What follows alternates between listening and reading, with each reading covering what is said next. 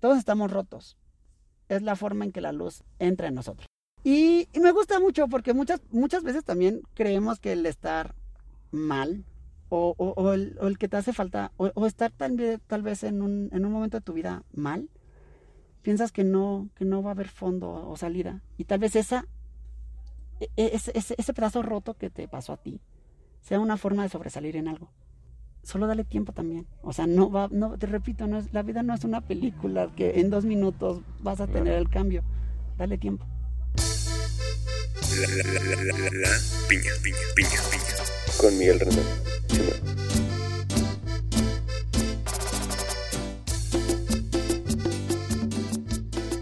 Bienvenidos amigos a un episodio más de La Piña. Me da mucho gusto, mucha alegría, mucha felicidad presentar a mi buen amigo Carlos. ¿Cómo estás, viejo?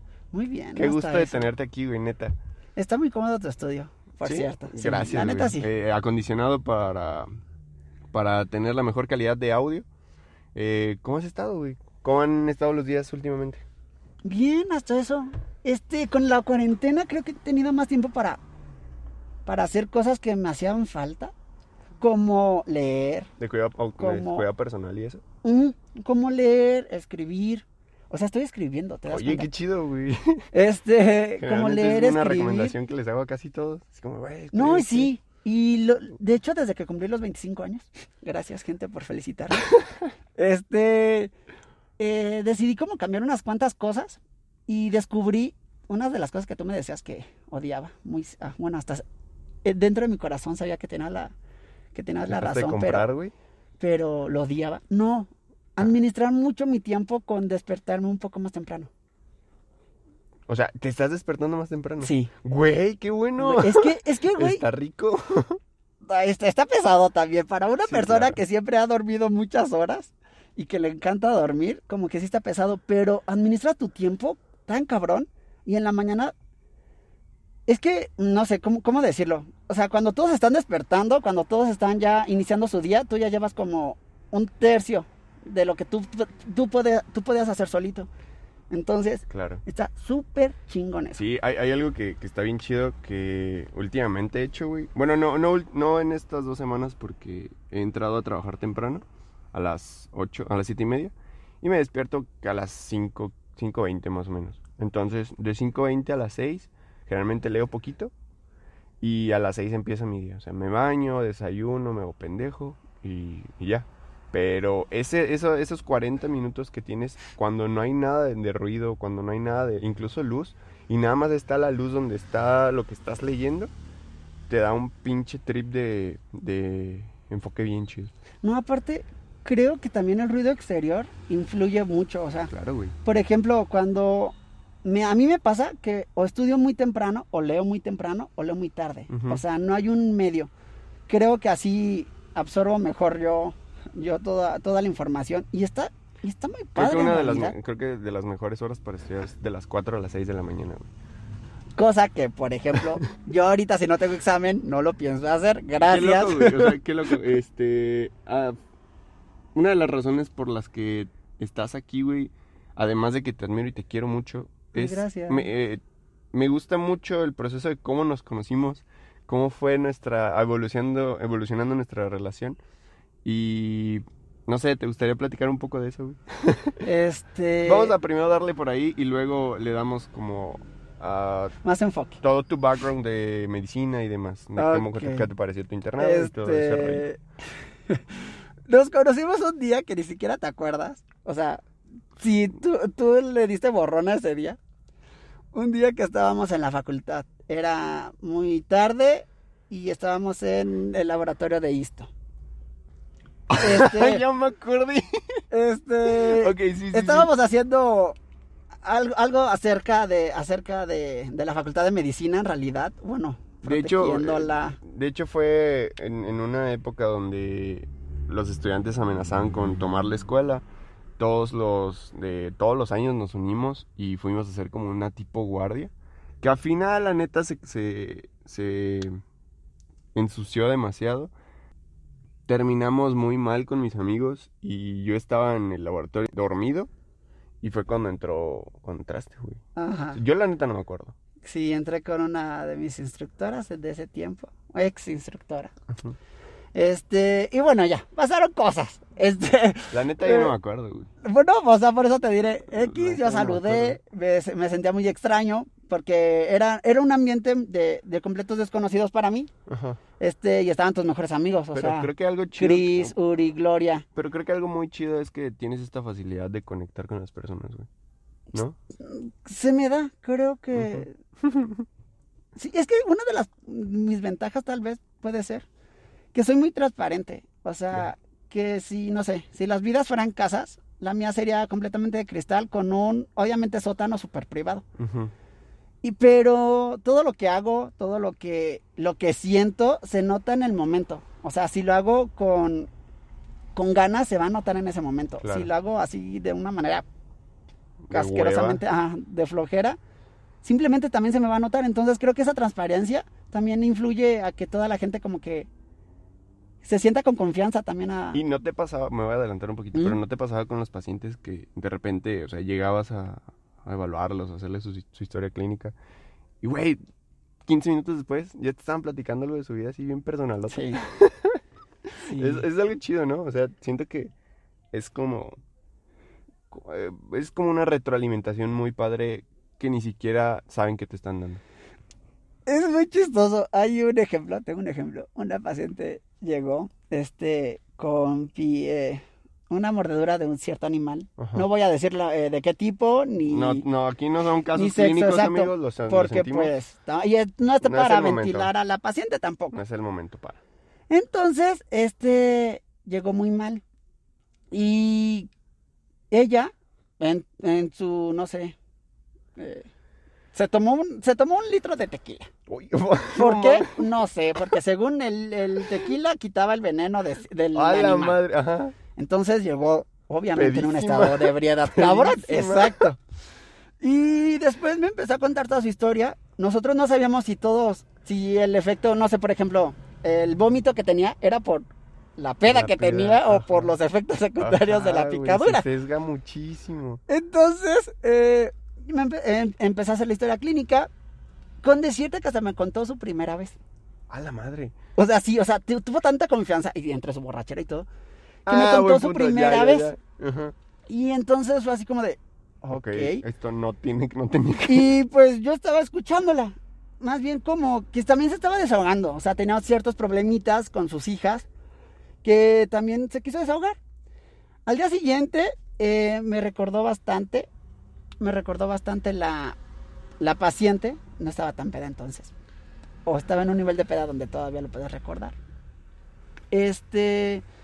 Y me agradeció mucho. De hecho, cuando se fue también me lo agradeció bastante. Me dio un abrazo y todo. Y su hija me compró un desayuno. Ah, no mames, qué chido. Este, y sí, es como súper bonito. O sea, el- retroalimentación que ni siquiera se dan cuenta, güey. O sea, que son cosas muy valiosas que no, se- no topa la No, gente. aparte también como que siento que cuando llega, bueno, los pacientes llegan que ven a un doctor, o sea, no ven a un estudiante todavía.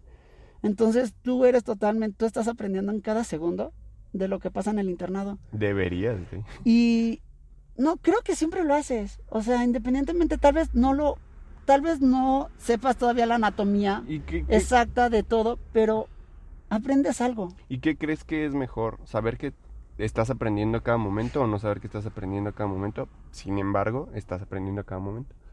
¿Saber que sabes o no saber que estás sabiendo? Ajá. Es que depende. Porque, por ejemplo, el que sabe que sabe, lo puede aplicar y puede después retroalimentarse aparte. O sea, sería una ventaja, güey. Ah, sí será una ventaja, pero el que sabe, el que no lo, no El que sabe no que sabe está que- sabiendo, sí, este, siento que de todas maneras va a llegar un punto donde va a decir, ah, todo esto lo supe porque yo lo viví. O yo, o, o tal vez lo supe por esto, lo que me pasó en tal día. Entonces, al final de cuentas siento que uno tal vez tenga más ventaja, pero los dos son buenos. Claro. Y siento que de todas Son dos caminos diferentes. Mm. Y de hecho, si te pones a pensar y si eres muy, no sé, analítico, la vida es así, o sea, diario se aprende algo. Y si eres muy, este, Muy estricto con eso, mm, y te fijas mucho en todo lo que haces, siempre aprendes algo. Siempre. Por más, no sé, tonto, no sé, de eh, no sabía cómo... No sabía que mis brazos se estaban quemando cuando manejaba, entonces ya me puse una chamarra para evitar ese daño. Exacto, no sé, no, no sabía. Gracias, gracias, gracias. Este, no sabía cómo se llamaba la parte de del volante que no sé, o sea, Ya. aprendes una palabra nueva, aprendes algo nuevo siempre y es y, y- diario. y creo que algo muy importante es estarte exponiendo frecuentemente a tu ignorancia, güey. O sea, y, y tratarla como algo bueno, no, no reprochándote que no sabes, sino que, güey, o sea, si todos somos ignorantes y todos ignoramos diferentes cosas, creo que tenemos mucha área de oportunidad. Sí, de hecho sí. Bueno, y eh, regresamos a este día caótico, donde se me borró el cassette, yo no sabía ni qué onda, pero después, creo que estábamos en la isla, hay una parte en la escuela, no es cierto, no estamos en la isla, No, después en- pasó tiempo, pasó como Ajá. un mes, dos meses O sea, y yo no tú me ya vendías este donas. men. y tú Ah, ya vendías vendía donas. donas. Este, entonces un día yo estaba con Denikon Ivanov, amigos que tenemos en común. Saludos, por cierto. Eh, y fuimos a comprarte donas. Ajá. Y Deni nos presentó como si no nos conociéramos. Cosa que, Que para sí ti, exacto, conoces. Para mí era un algo nuevo. nuevo. Y para mí era de, ay, yo, yo sé quién eres. Y así, y así quedó. Después de eso, creo que nos frecuentábamos mucho en la plaza, eh, la plaza Silvano. Hay una parte en la, en la facultad de medicina que se llama Plaza entre Silvano. edificios, o sea, es una mamada que se llama así, pero X. Está entre edificios y hay Ajá. banquitas. Y ya pusieron mesas, creo. De hecho, sí, güey. De hecho, creo que yo el primer recuerdo así chido, chido que tuve fue como que nos presentó. Y de hecho ella se fue y nosotros nos quedamos platicando. Ajá. Y fue cuando te dije, güey, la neta tengo un chingo de ganas de ir a Chiapas. Y tú me dijiste, no manches, yo también. Güey, ¿y si vamos? y fue como, arre. Oye, pero ¿y esto y esto y esto? ¿Cuándo, ¿Cuándo se te hace más fácil? No, pues que en agosto. ¿Sobres? Pues sobres. Y lo empezamos a planear. Nos pasamos nuestros números, empezamos a hacer videollamadas, Ajá. planeamos todo. En ese momento creo que yo me fui. No, es cierto. Ya, eh, este, este planeación fue como de un mes. Si no me equivoco. Porque yo te dije, güey, es que te- este, llevo trabajando tanto para ahorrar y tengo tanto ahorrado. Me dijiste, yo también, güey. Pues vamos, vamos. Teníamos exactamente como el mismo presupuesto, creo. Ajá. Y entonces no queríamos pasar el presupuesto y sí, pero queríamos conocer muchísimos lugares. En- estábamos en tercero de la facultad. Yo me fui a un extra, gastro. Y... Ay, maldito extra, pero... Gran, eh, eh, esta historia es relevante porque la semana de extras era antes de nuestro viaje. Esta historia cobra sentido la segunda semana del viaje. Que ahorita llegamos ahí. Sí. Total, en, en este Ay, En este lapso, pongamos de cuatro semanas. Creo que en la segunda, entre la segunda y la tercera, yo me fui a la playa. Sí. Y fue cuando me senté y, le, y te mandé el itinerario, Y te dije, güey, aquí está el itinerario. También este, invitamos a Marce, que también le mandamos saludos si, estamos, si está escuchando esto. Eh, les, Hola, mandé el, les mandé el itinerario y les dije, güey, aquí está todo. Como ven, aquí está. pues, Chéquenlo también si, si les falta algún lugar o algo así. Y pues ya. Y así empezamos, o sea, de hecho de la nada, o sea... O sea, fue muy rápido, güey. Y ya en el viaje, pues, este Miguel estaba más con Marce, obviamente. Yo iba prácticamente de, Entonces, mal tercio. de mal tercio. No, sí. pero, pero estuvo bonito, güey. O sea, al final sí, sí hicimos como esta sinergia muy bonita, güey. Ah, no, no, es- es- eso que ni qué, pero al principio yo me sentía muy incómodo. Yo me acuerdo que cuando llegamos a, a CDMX, este, yo iba cantando canciones de Disney, viendo películas de Disney, por cierto. Oye, Este- gran fiesta, güey. En CDMX, gran fiesta. Ay, en CDMX hicimos una fiesta. Y creo que Miguel y Marce pues tenían su trip, o sea, e- e- ellos iban como en su trip. Llegamos a la casa de, de la familia de un amigo, de Roy y toda su familia, que les mandamos una, un saludo también. increíble, qué increíble San. Hicieron una, gracias. hicimos una fiestota. No sé por qué había fiesta ese día, pero nosotros llegamos a la fiesta. Ajá, güey. Y estuvo, Coincidimos muy cañón. estuvo muy padre. Creo que ha sido de mis mejores fiestas, de hecho. La- de las mías también porque, de hecho, acabamos este, ganando el jueguito del flip. Ajá. Ajá, del Flip Cup. Y todos estábamos con, güey, los michoacanos, que quién sabe qué. Estuvo muy Sí. chido, estuvo muy loco. Y- Eh, Ay, es que, es que estuvo bastante padre. Y después de ahí nos fuimos a. Pues a Chiapas en sí. Ajá, o sea, ahí pasamos como, como la tarde. La este, tarde-noche. Queríamos- no queríamos estar como corriendo en cuanto a tiempos y, y salir de aquí de Morelia muy temprano, el día que teníamos que, el día que salía nuestro camión a, a Chiapas. Aparte era un viaje de 12 horas, güey. Sí, ¿no? Sí. Acabamos sin 12, nalgas, güey. De por 12 si no tenemos horas. nalgas. sí. Y espera, y después mi parte, bueno. Este, llegamos a Chiapas, el- nuestra primera parada fue San Cristóbal. Yo me tuve que regresar. Salimos de, hicimos como, como, como 14 horas, ¿no, güey. de viaje, no me acuerdo. El chiste es que llegamos a San Cristóbal. Llegamos a San Cristóbal y de ahí, de ahí empezó la amistad, pues, en pocas palabras. Ajá. Pasaron mil cosas en el viaje. Este, regresamos y ah, en la segunda semana del viaje pues a Pino le, este, le dicen que tiene que ir a ¿cómo se A llama? hacer mi- a presentar su extra. no, ni la segunda semana, o sea, llegamos a San Cristóbal, me ah, sí, llaman, cierto, fue la primera. me llaman que tengo que regresarme, me regreso, él se queda con, Miguel se queda con Marcia un par de días y yo otra vez me regreso, Ajá. porque ya tenía todo planeado, yo no iba a gastar todo, todo, todo, todo mi dinero en, en, en otras cosas, yo quería el viaje. Y fueron como tres días, ¿no, güey? O dos, no ¿De me acuerdo. ¿Que yo desaparecí? Ajá. Sí, como dos. Y pues ya después de ahí fuimos a Palenque, estuvo muy chido. Y hicimos un buen de cosas. güey. Sí, la verdad conocimos una buena parte de Chiapas y yo no me arrepiento de ese viaje. Y creo que ese viaje fue un clic totalmente. Y digo clic porque siento que fue un clic entre los tres. O sea, A final de cuentas creo que exponerte a, a un- a experiencias que o a lugares que no conoces, con gente que no conoces, o sea, te da como Confianza, otro- no ajá, sé. confianza y le da un sentido más pues bonito, chido a, a una amistad, güey, ¿no? Sí, bastante. O sea, partimos del mismo escenario y fuimos construyendo las experiencias que, que vivimos, ¿no? Sí, exacto. Y ya después de ahí, pues ya es historia. Nos veíamos entre clases, salíamos más seguido, ajá. unos cuantos viajes más. De hecho, después de ahí, creo que en diciembre, enero, no recuerdo si fue ahí, fue cuando fui, fuiste a la playa conmigo. Eh, fue en Semana Santa. Ah, pues en abril. Ajá. Entonces, este... Diciembre, enero. Ah, no, pues en abril. Ah, sí.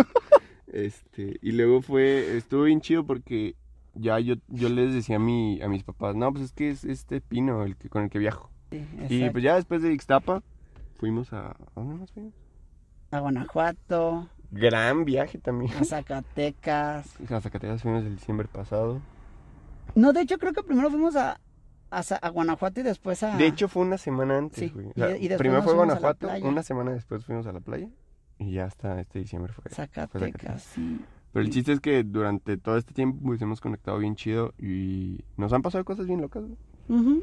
Eh, Como que hemos conectado en ciertas historias, tal vez no similares, obviamente no similares, pero tal vez, no sé, eh, el día que te pasó algo a ti, me pasó a mí algo, otra cosa, Ajá, súper es random, como, y como que se conecta. ajá. Al final sacábamos muchas conclusiones juntos y creo que esa es una de las cosas por las que ha prosperado esta amistad, güey. De hecho, totalmente de acuerdo. Ahora sí, dándole más hacia tu historia y hacia lo que quisiera enfatizar un poco más. ¿En qué momento eliges medicina? ¿En qué momento elijo medicina? En el momento en el que estaba necio. O sea, yo desde pequeño quería ser médico. Eh, hago, intento eh, hacer, bueno, saliendo de la prepa hago mi examen de para entrar y no quedo. Ni siquiera presenté la Michoacana. De hecho, la. Michoacana ni siquiera la tenía en mi lista. Entonces duró un año sabático. Ese año sabático estuve en Guanajuato haciendo un prope. Estuve después trabajando y ayudando a mis papás. Bueno, más bien ayudando. No lo considero trabajando como tal porque no tenía un horario. Y no tenía sueldo. Y no tenía sueldo. Este, entonces estaba ayudando a mis papás en sus negocios y así se fue. Después presenté en la, aquí en la Universidad Michoacana de San Nicolás de Hidalgo. Este, y quedé y pues ya. Pero siento que fue más necedad de mí. O sea, una razón, no sé, yo desde niño quise ser médico. ¿Por qué? ¿Qué veías, güey? Me gustaba mucho ir con mi pediatra y ver su, su consultorio con jueguitos. precioso. Ajá. Y, ¿Y y ahorita que nada más te- pediatra? sería pediatra es una posibilidad, Ok, qué chido. pero Va, va, no nos adelantemos. Este, ajá. Bueno, ¿Veías, está en veías su otro. consultorio? vi ese consultorio hermoso Y decía, Dios, aparte me cura, o sea, Ajá. tiene un consultorio con juguetes y me cura, güey, quiero ser igual. Entonces, como que desde ahí empezó y se me daba muy fácil en la, en la prepa, en la prepa que, en la que estaba, te daban anatomía y fisiología junto. Y se me daba, era, no era malo. Entonces dije, güey, por aquí, ya, chingue su. Ya cuando no quedé, siento que fue más necedad. O sea, de que quedo porque quedo. Aparte de que fue un como pequeño trauma, por decirlo así, de que yo siempre fui de el de 10, el de esto, Ajá. el hijo muy bueno, el que hacía todas las tareas, el todo. Y como que dije, no, güey, ¿cómo no voy a quedar en la universidad en la era un carrera golpe que yo al quiero? ego muy cañón. güey. Exacto, entonces fue así como de, a fuerzas. Ya eh, estando en la carrera, unas cuantas cosas me decepcionan, unas cuantas cosas me alientan, hasta que ya como en, ter- en segundo tercero, decido no salirme de la carrera, este, porque ya me había puesto, me puso una meta, que es ser psiquiatra. Entonces, desde ahí tuve que aguantar unas cuantas materias y unas cuantas personas que no toleraba. Simplemente para llegar a esa meta que es la psiquiatría. Ok, Y que es lo que después descubrí que me apasiona en sí. ya. Y listo. De ahí por eso no me salí, seguí Qué loco. y seguí en... ¿Cuál, y seguí eh, creo que hay algo muy importante, no recuerdo quién lo dijo, pero una de las cosas que a las que te tienes que aferrar siempre que estás dentro de un proceso es al propósito, güey. Ajá. O sea, y creo que el propósito en algún punto es tu salvavidas cuando casi todo se está yendo a la mierda. ¿no? Sí. Sí, En este caso, además del propósito, ¿qué otras cosas fueron tus salvavidas? La verdad, toda mi sección fue una sección muy bonita los primeros tres años. Este, todos, todos, todos. No voy a mencionar uno más que otro, porque todos. Mis roomies, que también son parte de mi sección, obviamente. Este, y mis papás, mi familia en sí, mi familia nuclear. Hubo momentos en, en donde, en donde tuve un problema muy grave en segundo Ujú. y como que con mis hermanos di un clic más fuerte por, por el problema. O sea, el problema trajo algo bueno en sí. Y, y pues así se fue dando. O sea, el apoyo lo tenía. Las ganas de seguir estudiando las tenía también. Entonces tenía todo. O sea, nada más era ya de enfocarme justamente. Busqué, analicé. Dije, quiero ser psiquiatra. A- ahorita pues- creo que lo dices bien, bien tranquilo y qué chido, o sea, es, es bastante, güey. Sin embargo, creo que al igual que todos, has tenido tus bajones y has tenido baches feos, baches un poquito más leves. ¿Cuál es el proceso para salir de ahí, güey? ¿Cómo lo manejas tú, güey? siento que hay una hay una parte en los seres humanos donde mm, no sé, has visto la película de Intensamente. Sí, güey. Sí, o sea, Afortunadamente sí la he visto, eh, porque veo muy pocas películas. Sí, lo sé, gracias. Es de mis es de, de mis películas favoritas Claro.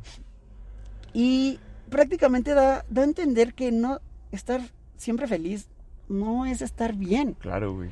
Entonces, yo creo que el estar en un bache es saca todo lo que tengas, o sea, todos tus sentimientos y emociones que tengas en ese momento, sácalos. No te quedes con nada. Va a salir algo bueno, o sea, si las personas se van a alejar, se van a alejar. Si se va si va- vas a encontrar mejores, vas a encontrar mejores, pero en ese momento cuídate tú mismo y saca todo, o sea, no es Hay algo bien padre no que, que que te me quedes- gusta mucho y lo leí de, de Melissa, no sé si es la vocalista de esta de Matiz. Ajá. Subió una foto, güey, que decía, si no lloro me ahogo.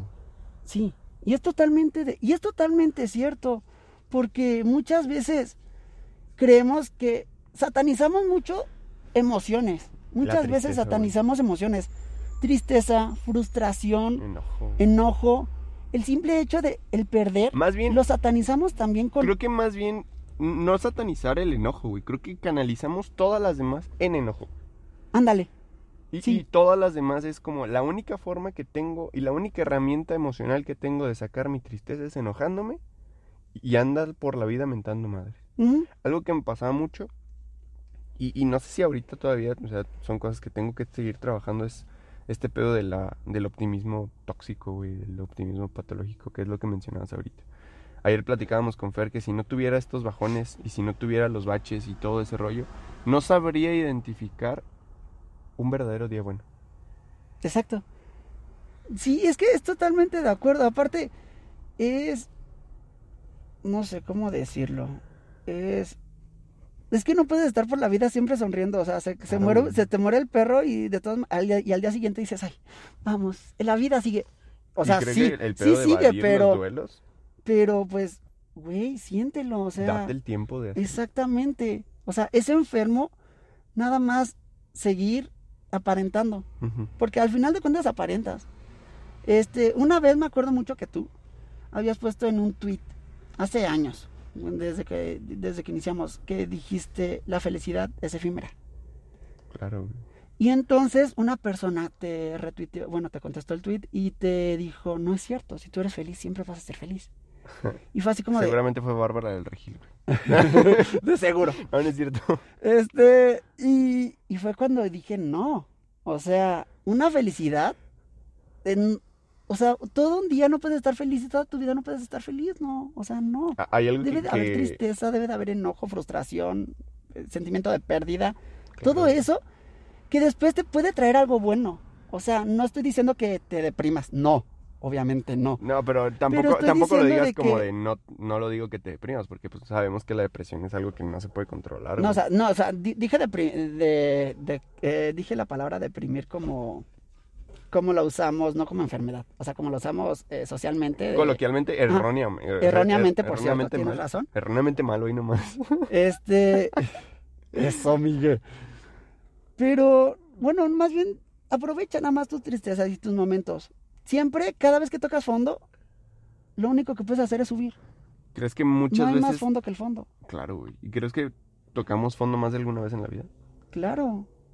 Sí, se toca fondo muchísimas veces. Y, el, y lo bueno es poder salir adelante. Ahorita también mencionabas algo de ser optimista. Y creo que más bien deberíamos de ser muy realistas todos, no optimistas. O sea, como el hecho de decir, güey, ejemplo, quiero ser psiquiatra. Pero para ser psiquiatra tengo que pasar mi servicio social, tengo que hacer el ENAR, quedar en el ENAR y que un hospital me elija. Claro, güey. Que en esas cosas, que, que en esos cuatro pasos que dije, que no obviamente son más, este, puedo fallar en uno. Y tengo que tener presente que puedo fallar en uno.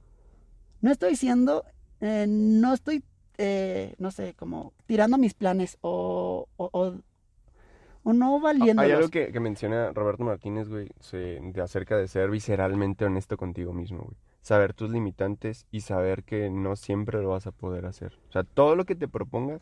Y, y esta es una parte de la que me costó mucho entender y desprenderme del, güey, lo que quieras lo puedes, querer es poder. No, güey. Hay cosas que no puedes, no puedes manejar y no puedes ingerir directamente en ellas. Entonces, si en algún punto del camino hay algo que no puedes hacer, el pedo es que te frustres por eso. Mm, Por Sin eso em- te digo, ser realista, o sea, Claro. saber que puedes, puedes tenerlo, pero saber también que no puedes tenerlo. Claro, güey. O sea, y que va a haber, y que no, es, no estamos en una película, la vida no es una película de dos horas donde en dos minutos la vida del personaje cambia y ¡pum! logró su sueño. Claro. No, o sea, es de ejercicio, es de constancia, es de habilidades, es de, es de trabajo. Creo que sea. no se puede resumir la esencia y la complejidad de una persona a algo como eso, güey. A, a esperar que en dos minutos te cambie la vida solamente por un golpe de suerte. Ah, no. Que a veces hay, pasa, güey, o sea, pasa, pero creo que esos golpes de suerte también son efímeros y ah, muchas veces hasta son vacíos, ¿no? Tal vez, es que también depende si los trabajas, o sea, si sabes que tuviste suerte y no lo, no sé, su- y, y más bien que tú sepas, o sea, no que la gente sepa, que tú sepas que fue suerte y que vayas a trabajar en esto, o sea, que simplemente sepas que te faltó a ti trabajar, que tuviste suerte, eh, que el destino te tenía ahí, Dios, karma, lo que tú, en lo que tú pienses y creas. pero que vas a trabajar después por ello. O sea, es que es importante eso, o sea, ser realista, no optimista. Creo que uno de los madrazos de la vida que me llegó, creo que lo mencioné en, en el primer de Braille, es cuando quería entrar a la militar, güey. Sí, sí lo mencionaste ahí, yo iba manejando y escuchando. Fuerzas. Gracias Perdón. por eso, gracias por eso. eh, y lo menciono porque me parece muy interesante que justo después de eso, güey, dije, "Ah, cabrón. O sea, realmente, pues, querer algo no es poderlo. Pero poniéndome en el hecho de que mis limitantes era mi propia pereza, güey. Y mis pro- mi, que, que no fijaba bien mis prioridades. Entonces, en vez de estudiar, y ahorita lo veo, güey, creo que sigo siendo, sigo en el mismo loop de, de mis prioridades. Ese es uno de mis pedos. De que, por ejemplo, en tercero, que le poníamos atención a las donas, y ahorita estoy pagando todas esas cosas. Que no me, que no me siento mal, la verdad lo veo con mucho cariño eso, porque me abrió más puertas.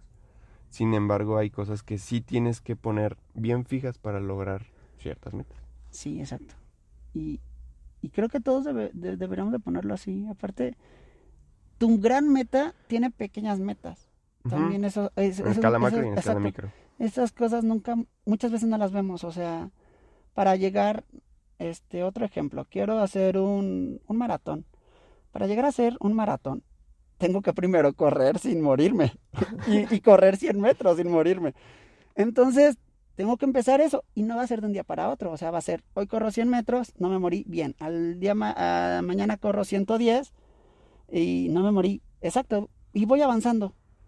Y, y así, en un futuro, X determinada X cantidad de tiempo, llegaría a ser el maratón. ¿Y ¿Cuánto crees ejemplo. que sería prudente ese tiempo? O sea, porque una meta sin, sin una fecha fija sería como un anhelo vacío, ¿no? O sea, sí lo anhelas mucho, güey, pero si no le pones una fecha, pues, eh, ¿cu- ¿hasta cuándo es prudente intentarlo? Pero, o sea, hasta también cuando, es cuando ta- también te das. Ejemplo, con esto del maratón. Este, no me voy a poner tres años, porque, bueno, no me voy a poner un año o seis meses, porque sé que mi condición no es O buena. sea, empezarías básicamente desde cero. Exactamente, empezaría desde cero, entonces voy a ponerme a dos años. Ya es un, ya es algo más real y va a darle. Por ejemplo, esto de ser psiquiatra. No voy a ser psiquiatra mañana. Claro. O sea, me faltan Por cuatro. ejemplo, poniéndolo en, en un me tema realista. dos años mínimo. Mínimo, ajá. ¿Cuántas veces sería prudente intentar el ENARM? ¿Has pensado en eso? Eh, sí. Y creo que no he analizado cuántas, o sea, mi, mi, mi último intento. Ajá. Siento que ya en, e- en ese momento voy a saber si ese, fue, ese, va- ese fue mi último intento. O tal vez me cambie de carrera, tal vez. O simplemente sea feliz también como médico general, porque ser médico general también es bueno y tiene un gran, este, ¿Valor? un, un- exacto, un gran valor. Eres médico al final de cuentas. Hiciste una carrera, bueno, hiciste una licenciatura, o sea, tiene un valor. Como el ser abogado, como el ser cualquier otro, como acabar cualquier carrera, ser arquitecto X. Y simplemente también en medicina esto está mal, que muchas veces es de, ay, médico general, ah, médico Algo bien feo, general". güey, No. es que he escuchado que, por ejemplo, güeyes de personas, personas de nuestro mismo nivel que van saliendo del internado y, y del servicio y así, si algún médico general les viene a compartir información, evaluar o lo que sea, como, ay, güey, ¿tú qué? Tú no eres especialista, tú no me puedes decir esas cosas. Y eso está mal, porque muchas veces Es como, un especialista ¿tú puede saber mucho de su área. ¿Tú dónde estás, güey? Aparte. No, aparte, Dios, es que también cualquier consejo que tome de una persona que sea, que te aporte bien, güey, ¿por qué no tomarlo? O sea, no te va a, a pasar absolutamente nada si lo tomas y dices gracias. O sea, el Volvemos a esta parte del aprendizaje, ¿no? De Mm, saber que- exactamente, regresamos a eso donde es día a día vas a aprender a aprender algo nuevo. Lo acabas de decir muy bien. O sea, que una persona te diga algo que en que fallaste, porque obviamente no creo que te lo diga porque sacaste 10 y y, Ujú. y- y estu- y y estuviste súper en todo. Entonces, ¿por qué no tomarlo y decirlo gracias? Exacto. Ah, ah, ahorita mencionabas esto de que te molesta que, que la gente piense que es malo ser médico general. ¿Tienes algunos otros estereotipos bien definidos de cosas que te caguen de la carrera? que me caguen de la carrera. Ay, el los médicos egocéntricos, egoístas y payasos, que eso siempre va a haber. El- la persona que cree que porque eres médico sabes absolutamente todo, de todo, o sea, no nada más de medicina, sino que te consideren como una enciclopedia viviente cuando pues tampoco, o sea, vamos aprendiendo todos. Este, el hecho de que Es que por mucho, por mucho tiempo fue así, güey. no, o sea, sí, y, y- y no digo que Que no tengas que, porque lo tienes que. O sea, tien- tienes que complementarte. Y creo que si no tuvieras las herramientas, no podrías. No, eh, la paciente que llegó peda no pudo haber hecho confianza contigo. O sea, no pudo No, o sea, sí entiendo esa parte, pero tampoco, enti- o sea, no es así como que estés hablando con un, eh, no sé, un ingeniero y va a haber términos que tal vez tú no sepas. Claro. Entonces, que otra gente externa a la plática del ingeniero y el médico entre a la plática y diga, ay, es que, ¿cómo no vas a saber? Güey, pues no es mi ámbito, tampoco, no, no, no sé todo. O sea, a, es- a eso me refiero. O sea, de que sí debes de, de saber un poco de todo. Sí, también debes de saber un poco de todo. Pero no, no que la gente te lo esté reprochando, vaya. Porque sí, como tú dijiste, de esa como anteriormente, exacto, anteriormente sí era así. Y supongo que estaba bien, pero no. supongo que estaba bien en su época, pero no ahorita. Claro. Ibas a mencionar otra cosa, güey.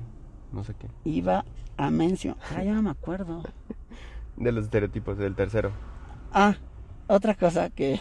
Pero es que eh, esto sí tenemos que hacerlo, ¿eh? Pero no me. No. O sea, estar medios. No está. Sí, estar medio sanos. Porque totalmente sano, sano, sano, sano. O sea, si ya eres hipertenso, no vas a estar 100% sano. Pero no vas a dejar de ser médico por ser hipertenso. Ejemplo. Claro, güey. Predicar con el ejemplo. Exacto, entonces, güey. predicar con el ejemplo. Hacer, tratar de comer bien. Tratar de hacer ejercicio. Y decirle a tus pacientes que hagan lo mismo. Porque también una. La salud del paciente depende cin- más del 50% de ellos y una muy poca parte de ti. Depende más de ellos, depende más de tú como paciente qué tan sano quieras estar. Claro. Pero también si ves a, no sé, a un nutriólogo, cambiemos un poco a más áreas de, de la salud. Un nutriólogo con obesidad, ¿confiarías en él? Ajá, güey. Algo que O sea, sí, me parece prudente preguntarte, güey. ¿Qué opinas de la romantización de la obesidad, güey? O sea, entiendo que la gente se tenga que amar así sola, güey. Te tenga que querer y todo el rollo. Pero, ¿qué pasa cuando se escudan en eso? De, es que es mi cuerpo, yo lo amo así. Pero ya sé que soy obesa, güey. Obeso. güey. ¿Qué opinas de eso? Yo siento que sí te debes de querer, obviamente te debes de querer, pero también siento que lo dice gente un poco mediocre, tal vez, perdón por la palabra, si es muy Obviamente, fuerte, creo pero- que eh, tendríamos que excluir trastornos alimenticios, ¿no? También. Ah, no, sí, o sí, o- obviamente, pero no sé, una, una persona que siempre ha estado con sobrepeso, no obesidad, sobrepeso, y que se la pasa sentado y comiendo y, la, y, y ha intentado hacer ejercicio, pero simplemente dice, no, esto no es lo mío, no, ya no, yo me quiero como soy. Este, ya probaste todo el tipo de ejercicio que hay, o sea, hay desde simplemente caminar, o sea, date media hora a caminar y ya, ¿Cuánto reduce una, una enfermedad temprana cardiovascular? exactamente, eso, o simplemente, ok, no hagas ejercicio, ten una dieta sana. No es que es carísimo. O te da hueva, güey. exactamente, Ajá. Y, y, y no, y no precisamente que sea carísimo tampoco, o sea, siento que más bien los nutriólogos te enseñan a comer, o sea, te dan recomendaciones Claro, güey. De lo que tú puedes comer o no. Y, con, bueno, yo conozco varios nutriólogos que hasta te dan una listita de, si no tienes pollo, tienes pescado, si no tienes pescado, no sé, almendras. Chingate O- esto, o- ajá, no sé, como que varias opciones donde tú puedes ver también Bastante tu presupuesto. Exacto. Entonces no, no, no, no es por ahí. O sea, está bien que la autoestima crezca y, y no etiquetar a la gente en sí. Pero también el autoestima, en, bueno, en el autoestima está el quererte y el quererte está el cuidarte. Claro. Entonces, pues va un poco... un Eh, al principio mencionabas que con, con este pedo de, de la cuarentena y que tienes tiempo para ti, mencionabas estos procesos de autocuidado. Además de, de los que adquiriste, ¿cuáles hacías antes de? Es que, por ejemplo, hacía... Trataba de hacer ejercicio, nunca, nunca soy constante en el ejercicio, por Pero sí, pero sí duraste un rato en CrossFit, ¿no? Sí, y después en el internado iba al gym, después no iba, después salía a correr, después me daba flojera, pero sí trataba de hacerlo.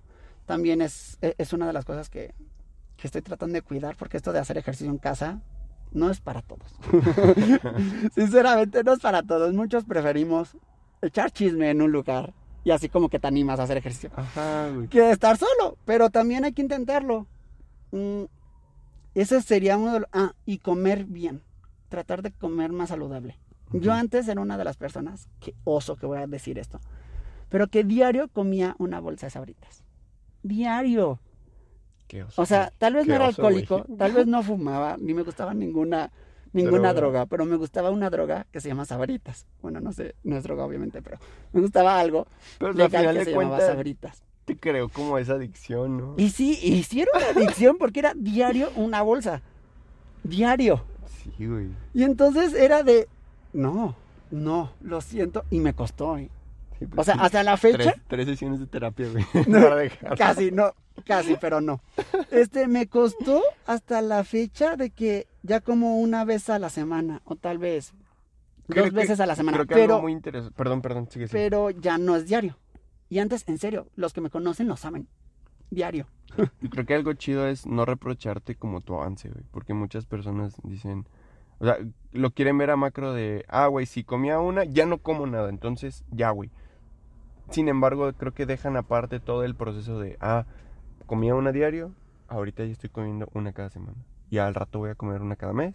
Y al rato cada vez una cada seis meses. Y así se va. Te digo, sé realista, o sea, no vas a dejar algo al putazo. O sea, re- re- eh, Algo que te gusta mucho no lo vas a dejar así. de- Exacto. Entonces, ser realista en... Sí, ponte, no sé, un límite. Yo me, yo me puse como de límite para dejar este, una cada 15 días, Ok. dos meses. Y ahorita voy en la semana. Y voy en el mes ya, así que ya le tengo que apretar un poco más. Este... Y si, no, y si llego a los dos meses y, me, y estoy comiendo una cada semana, le subo otro mes. O sea, no, hay- no hay agüite en esto. O sea, si es para mí bien. Creo que algo, algo muy importante que, que siempre también mencionan los nutriólogos es como, güey, o sea, no está mal tampoco que comas algo, o sea, tampoco te vas a privar y restringir y todo el pedo. Exacto. Simplemente sé ordenado y si en algún punto quieres, pues vas a tener más sustento para poder chingarte ese pastelito que te gusta, esa hamburguesa que se te antoja. Sí, Pero sí. ya tienes un trabajo de una semana, tienes un trabajo de mucho tiempo invirtiéndole y dándole cuidado a tu cuerpo. Exacto. Entonces, es que sí, todo. O sea, sería un estira y afloja, güey, a ver cómo, cómo agarra, ¿no? Es que de hecho en la vida todo es estira y afloja, creo yo. O sea, yo siempre he dicho, por ejemplo, las relaciones humanas son el ejemplo más claro de estira y afloja que tenemos en este mundo. O sea, ¿Por qué?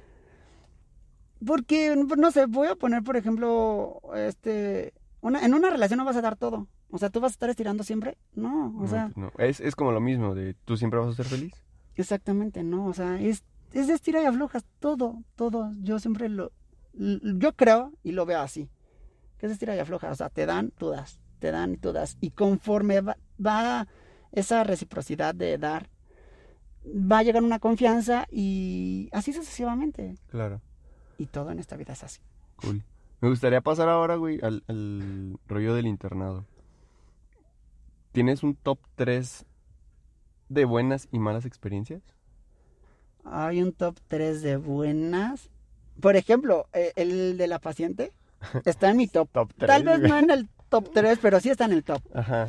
para, para no ser tan repetitivo, este está el top de que estás triste, pero buena, sentí bonito.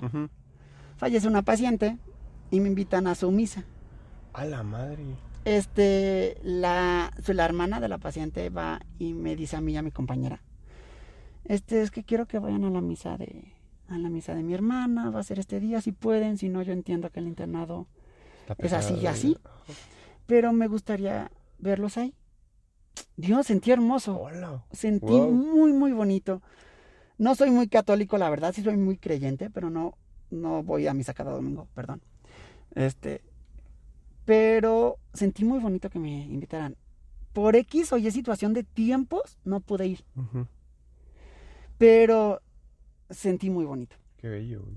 Y otro, ahorita se me vino a la mente cuando a un bebé le pusieron Andrés. Ah, Sí. Yo cada vez que cada vez que atendía un parto decía, Eh, el nombre de Carlos Andrés está muy bonito, señora. Ah, considérelo. Considerero. Exacto. Aparte va a estar guapo. Eh, obviamente. O sea, todos, todos los Carlos Andrés somos, somos una joya. Joya.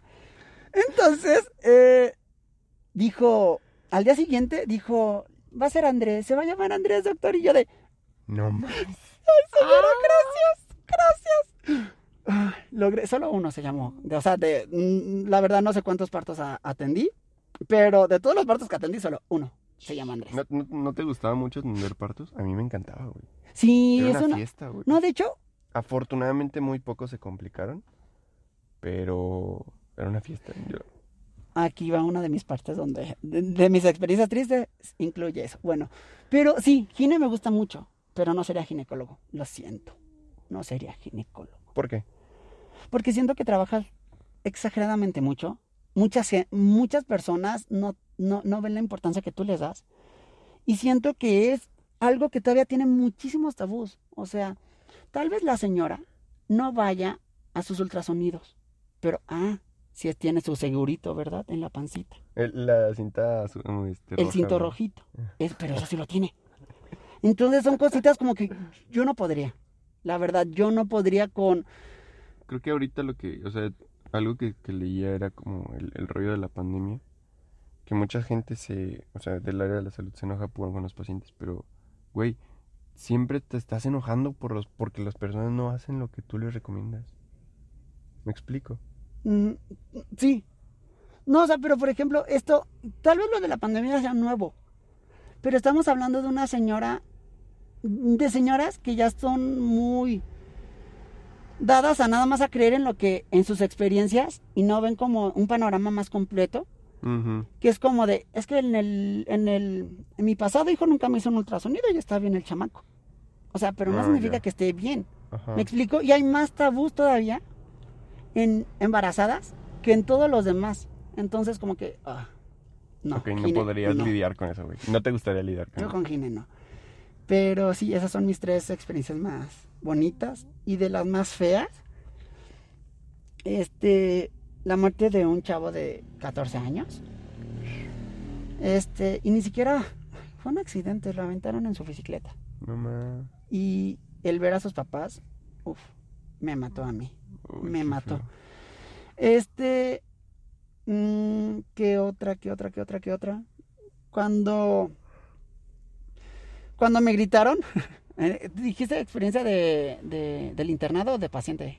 No, con con pacientes. lo- Cuando una doctora me gritó cuando no tuve la, la culpa. Ya te lo aclaré hace ratito, pero el, el- para redu- reducirla no tuve la culpa. Yo solo estaba haciendo mi trabajo con lo que tenía. Y la última, que es la que más me dolió, fue una señora que llegó justamente porque sentía que su bebé no se movía. Embarazo, Ujú. 38 semanas. Este, no se movía su bebé. Unos días antes, cierto médico le dijo, está bien, usted regresa en una semana. No tiene, este, no, no, no tiene complicaciones. Se muere su bebé. No hay ginecólogo. a la madre. Me tocó a mí dar la noticia. Oh.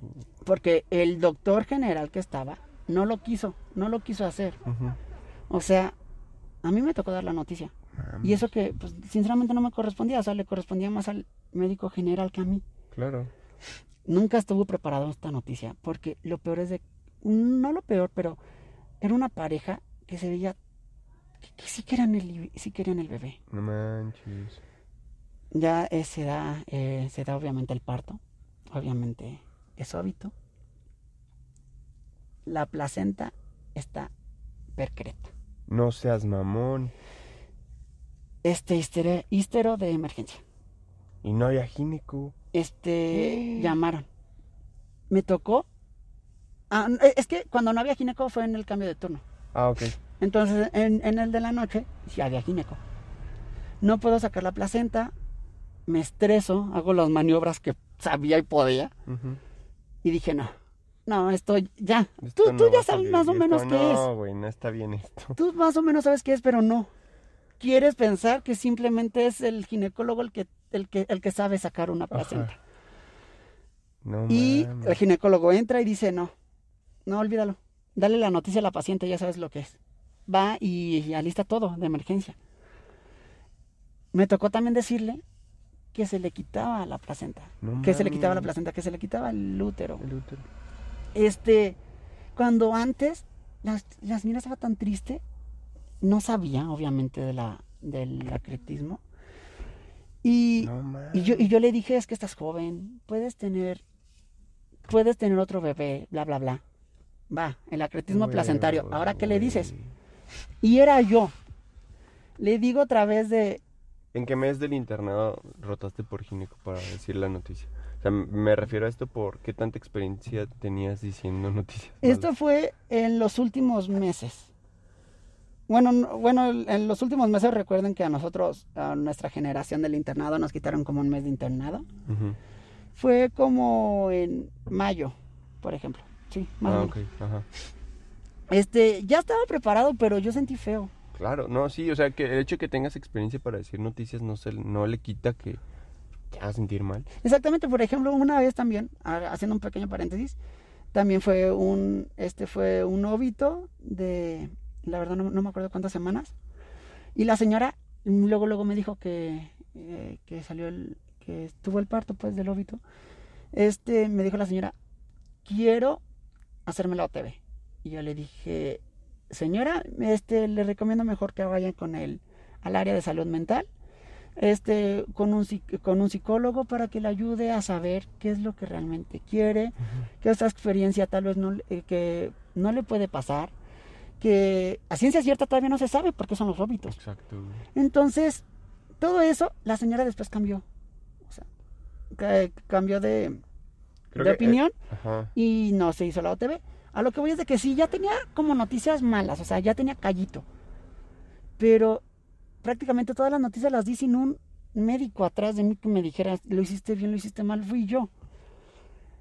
Entramos y pues ya, se hizo la histero. Cuidé mucho a la paciente. Estaba mal. De hecho, fue de las Sí, pocas veces que yo le llamé a mi mamá y le dije, es que pasó esto. Y me dijo, no es tu culpa. Y yo, obviamente Ya no es mi culpa, pero siento feo. A la semana siguiente me toca a mí quitarle las puntadas. Pero por cosas del destino, ni siquiera me tocaba a mí. Y entonces me le digo, hola, ¿cómo estás? ¿Cómo sigues? No, bien. Este, muchas gracias. Por... También me agradeció hermoso. Pero, ay, Ana, de hecho hasta me acuerdo de su nombre. Obviamente solo diré Ana, no voy a decir lo demás. Dios me marcó muchísimo. La paciente me marcó bastante. Pero, y sí, creo que esa fue la peor, peor, peor. Qué loco, güey. Y cómo creo que estas cosas, a, a final de cuentas, creo que lo que esperamos siempre es aprender y, y ahí ojalá todos estuviéramos conscientes de que estás aprendiendo a cada momento. Y estas experiencias son las que a final de cuentas te... No sé, te marcan bien feo y bien chido al, al mismo tiempo, ¿no? Sí, o sea, sí, es que simplemente te marcan. Mm, Como que ya Ujú. las cargas. Y ya depende de ti. Por ejemplo, ya este lapso de, de varios meses que ya, que ya pasó. Todavía es así como de, ay, qué feo. Pero fue así como de, güey, diste la noticia bien. La paciente te agradeció bastante. Güey, lo hiciste bien.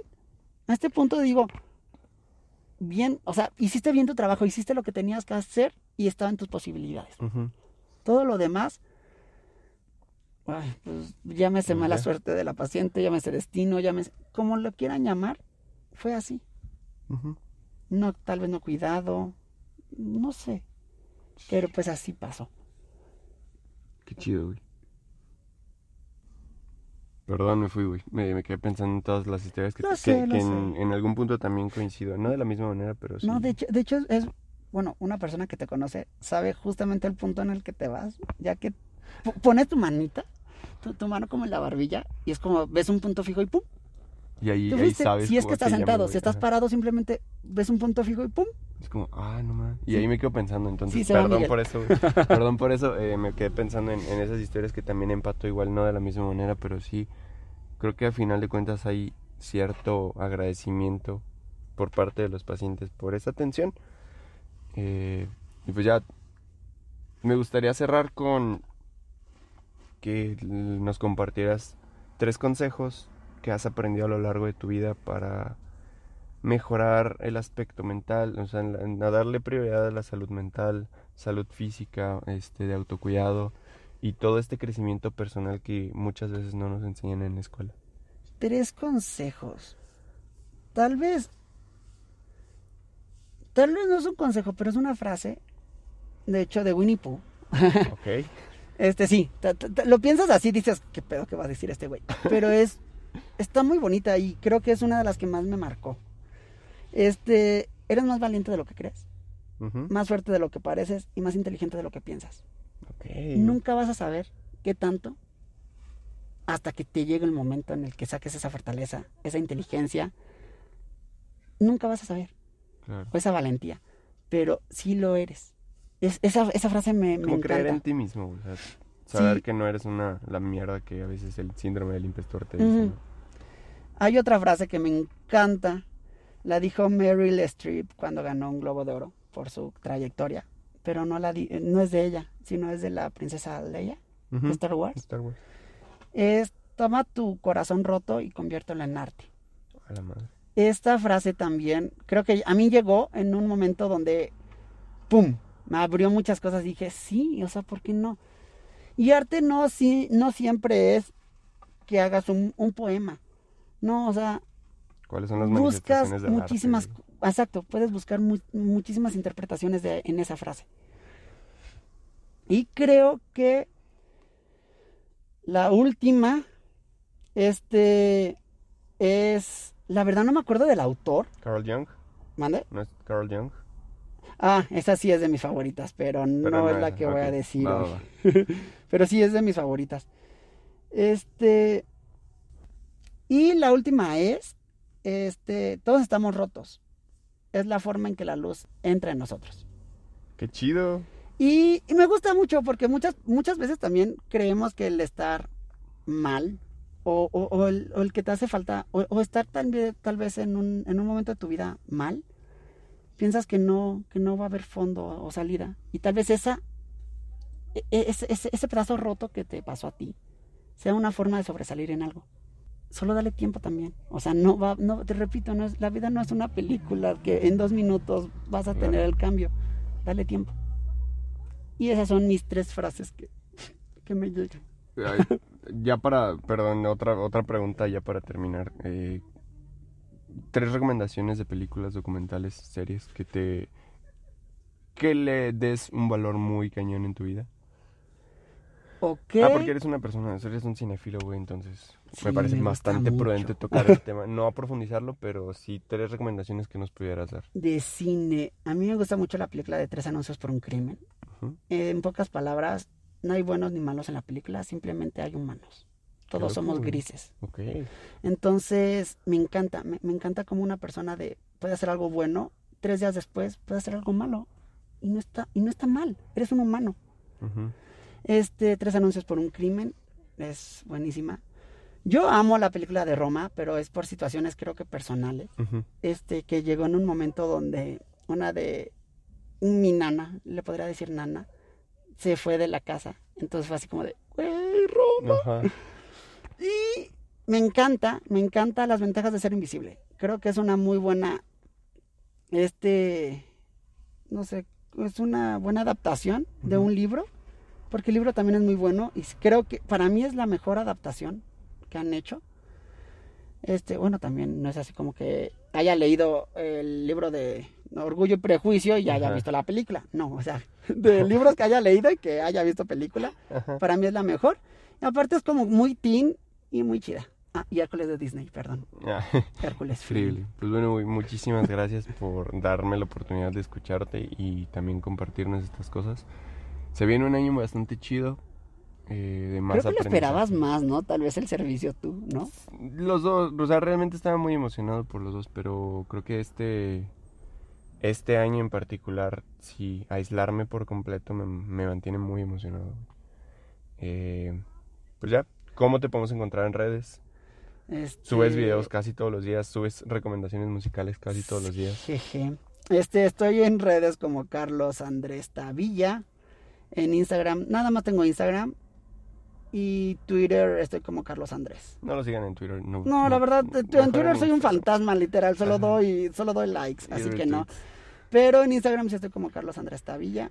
Y pues sería todo. Muchísimas gracias por invitarme. Hombre, güey. Gracias, güey. Eso Eh, está súper- cool. eh, pues mucho, bueno, muchas gracias a todos los que están escuchando esto. Sigan disfrutando de la vida, De su día. empleen su tiempo en cosas importantes que los hagan sentir en paz más que felices. Y pues ya, esto ha sido un capítulo más de La Piña. Hasta la próxima. Nos vemos. Bye. La, la, la, la, la, la piña, piña, piña, piña. Con Miguel. Simón.